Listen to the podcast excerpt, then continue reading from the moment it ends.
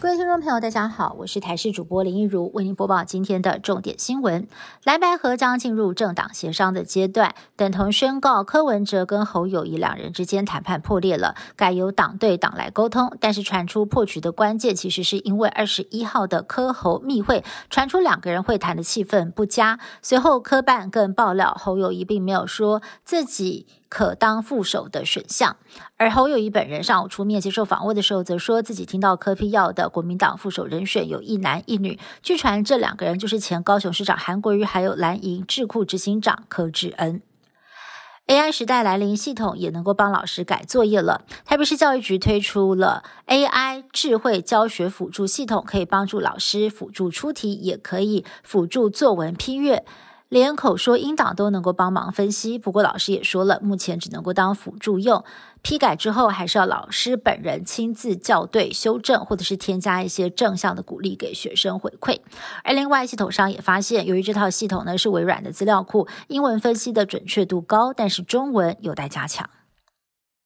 美国再传大型枪击案，二十五号晚间，缅因中第二大城。路易斯顿有一名男子持枪先后闯入了保龄球馆，还有餐厅扫射，造成了至少二十二人死亡，五十到六十人受伤。警方表示，嫌犯是现年四十岁的卡德，他是一名领有证照的枪械教练，也是美国陆军预备役成员。疑似是嫌犯的白色轿车已经在附近的城镇被发现，但是嫌犯仍然在逃，警方正全力的缉捕当中。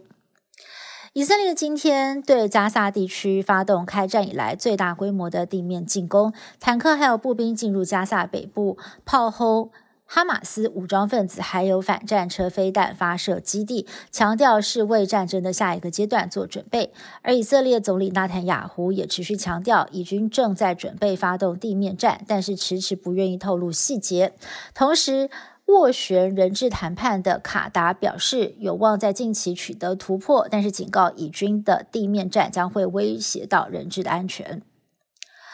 以色列对加萨狂轰猛炸，平民死亡剧增，太平间传出连裹尸布都不够用了。有的加萨家庭为了避免遭到灭门，逃到不同的地方避难，他们还在家人的手上系上手环，希望在遗体难以辨识的时候能够方便认尸。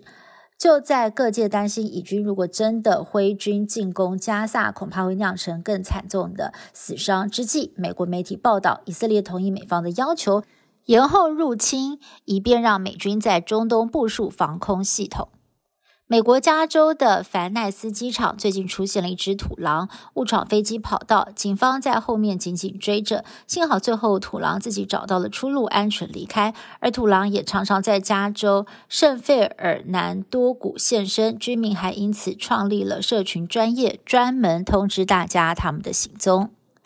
警察是人民保姆受理大大小小的案件，每天都要面临各种未知的状况。而在美国的北卡罗来纳州，最近有一户人家报案，说他们的修旅车里头有不速之客，原来是熊妈妈带着两只熊宝宝，开了车门钻进车内却出不来。警方到场费了好一番功夫，才将黑熊一家三口引出车外。过程当中，人跟熊都平安无事。